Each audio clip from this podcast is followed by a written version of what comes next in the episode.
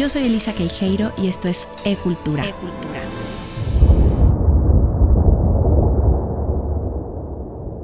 Domingo, año 33 de nuestra era, día 18 del mes hebreo de Nisan.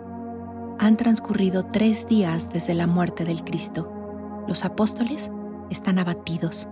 Cualquier enseñanza se olvida por momentos cuando el corazón duele. De pronto, se abre la puerta con fuerza de la casa donde se esconden. Es María, María Magdalena. Con la cara iluminada y las lágrimas en las mejillas, sonríe.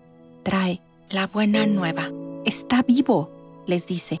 El Maestro Jesús no está muerto. El sepulcro está vacío. Lo vi, me habló. Es verdad. Todo era verdad, hermanos. Él resucitó.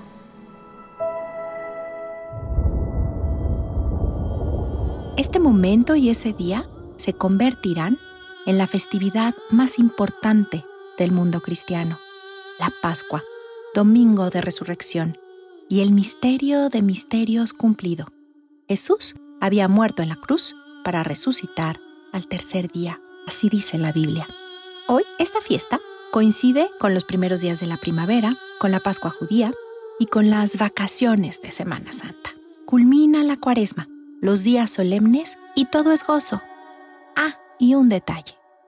Un conejo. Sí, un conejo que no sabemos cómo se llama.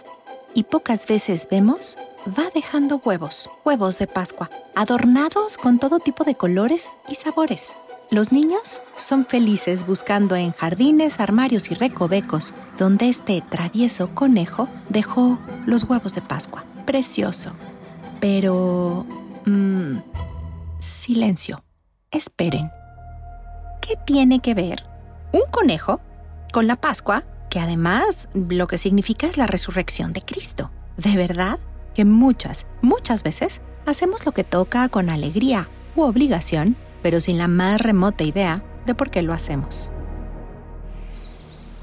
Estos símbolos, la vida, el huevo, el conejo, los colores y jardines llenos de flores, tienen su origen más antiguo en las diosas de la fertilidad. Así es. Y mientras para los asirio-babilónicos esta diosa fue Astarte y Ashtar, nacida justamente del huevo de la creación, que según su mito era de gran tamaño y cayó del cielo al río Éufrates. Ishtar sería engendrada en este, convertida después en Inanna. Será diosa como muchas de la vida y de la muerte y en su propio camino recorrerá el inframundo. Ahí, Inanna lo pierde todo. Es desmembrada por su propia hermana. Muere a ella misma para después renacer. Primera coincidencia, sí, pero aún más son las coincidencias marcadas con la diosa germana Ostara, que en antiguo inglés se le llamaba Eostre, nombre del cual derivará la palabra Easter, es decir, Pascua en inglés. ¿Cómo así? ¿Quién era ella? Bueno, era la divinidad del alba, de la luz naciente, con cabello largo y suelto, alegre y casi etérea.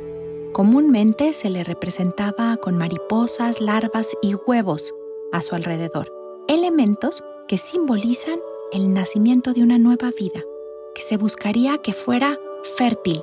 Por eso, los conejos y las liebres, que representaban por obvias razones la prolífera reproducción. Las festividades de Ostara se celebraban en grande, muy cerca del equinoccio de primavera, y se llamaban las fiestas de Osterfeis.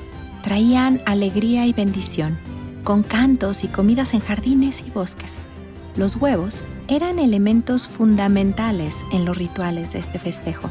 Los intercambiaban entre los asistentes, decorados con anagramas sagrados. ¿No les suena familiar? Bueno, pues así era, y se creía que en ellos había un germen del que brotaba y se creaba la vida en su interior. Por eso simbolizaban, de nuevo, renacimiento. Los judíos, que después serán los primeros cristianos, no estaban aislados, ni exentos de conocer y convivir con estos rituales ancestrales, que en realidad pertenecían a los poblados, continuaban arraigados en la gente del campo que vivía o moría por las cosechas. Por tanto, la fertilidad de las mismas era motivo de gozo y de ofrenda. Sin embargo, chocarían después con las creencias sobrias del catolicismo, que conforme se extendía por todo el territorio europeo, fue prohibiendo y cuando no pudo, asimilando estas costumbres con las fechas relevantes cristianas. Y si recordamos que la más importante de todas es la Pascua, pues no sería la excepción. Buscarán entonces los líderes católico-cristianos imponer nuevos rituales, como liturgias, misas y rezos, pero las reminiscencias de estos festejos paganos se colaron con nuevos significados. Vamos a ver, fue el primero que hace esta fusión, por supuesto fue Constantino, en el siglo IV.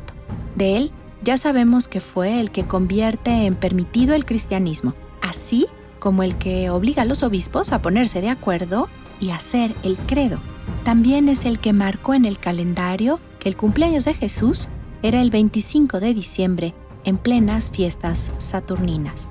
Bueno, fue él el que unió las antiguas creencias del renacer de la vida, simbolizado en las diosas y la fertilidad de la primavera, con el resucitar de Cristo, unificando además un símbolo pagano común con el huevo rojo como símbolo del milagro del renacimiento de Cristo después de su pasión.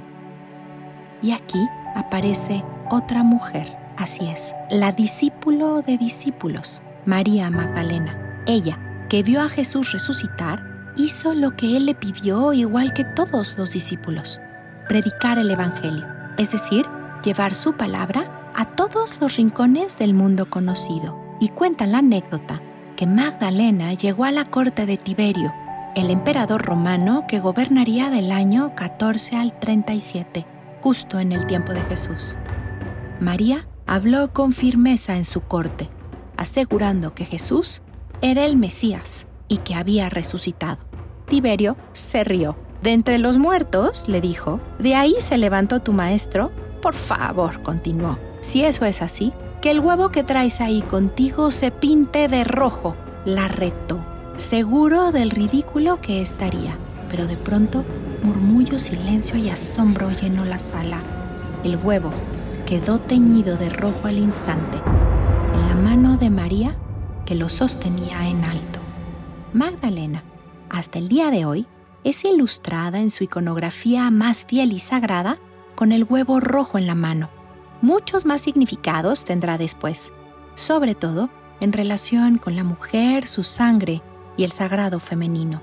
Pero en aquel entonces quedó plasmado así, y se sabe que los apóstoles también lo incluyeron como símbolo de vida y resurrección, haciendo hincapié que el rojo simbolizaba la sangre y pasión de Cristo. Constantino emperador, como buen heredero de ese imperio romano, conocía la narración oral de este milagro realizado por Magdalena y lo tomó para incorporar las antiguas creencias con el recién permitido cristianismo y sus misterios. Se ayudó de un símbolo común, el huevo, que en el mundo antiguo era fertilidad y lo portaban las diosas ancestrales con el huevo rojo del milagro de María Magdalena, como nuevo símbolo de resurrección. Al final, ambos significaban nueva vida. Este es el punto de partida por el cual, en Pascua, se decoran y regalan huevos. Y también es el por qué el conejo permanece presente y es el que los trae. Es una fusión de culturas y creencias que buscaban lo mismo. Gozo, alegría, resurrección, vida. Hoy, en prácticamente todo el mundo esta tradición permanece con nuevos detalles y sabores, como el chocolate, que después de salir de nuestra tierra Europa en el siglo XVI, serán los pasteleros alemanes del siglo XVIII, seguidos de los franceses e italianos, los primeros que harán estos huevos de delicioso chocolate con regalos en el interior. También es bien sabido que cuando las reglas de la cuaresma eran mucho más estrictas para los fieles católicos, por ejemplo en plena Edad Media, no solo no podían comer carne, sino tampoco sus derivados. Y siendo la primavera la época más fértil de las gallinas, había excedente de huevos. Los granjeros los cocían, uno, para que duraran más tiempo, y dos, para llevarlos el domingo de Pascua, que las prohibiciones terminaban, como regalo a los vecinos. Por eso iban decorados. Así también, nuevos significados se le han añadido al huevo y cascarón, como por ejemplo que simbolizan el sepulcro de Cristo, que estaba sellado con una gran piedra, pero que así como el cascarón se rompe para dar paso a una nueva vida, así quedó abierto el sepulcro para la nueva vida, promesa del Cristo. Entre una y otra historia y tradición, lo cierto es que el huevo es el símbolo universal de la vida y de la transformación. Y ahora que comprendemos que une siglos de historia, adiosas, milagros, sentidos y trascendencia, festejar será todavía más divertido, porque realizar en el presente estas tradiciones nos conecta con momentos en familia, como escoger, decorar y esconder los huevos de Pascua. Eso nos mantiene primero que nada unidos y sin lugar a dudas siembra en el corazón, sobre todo de los niños, recuerdos que serán anclas para la alegría de su vida. Y es quizás este el último motivo y el principal de la Pascua con todo su sentido, simbolismos y mensaje. Yo soy Elisa Queijeiro y esto fue Arte con Placer y Cultura con Sentido.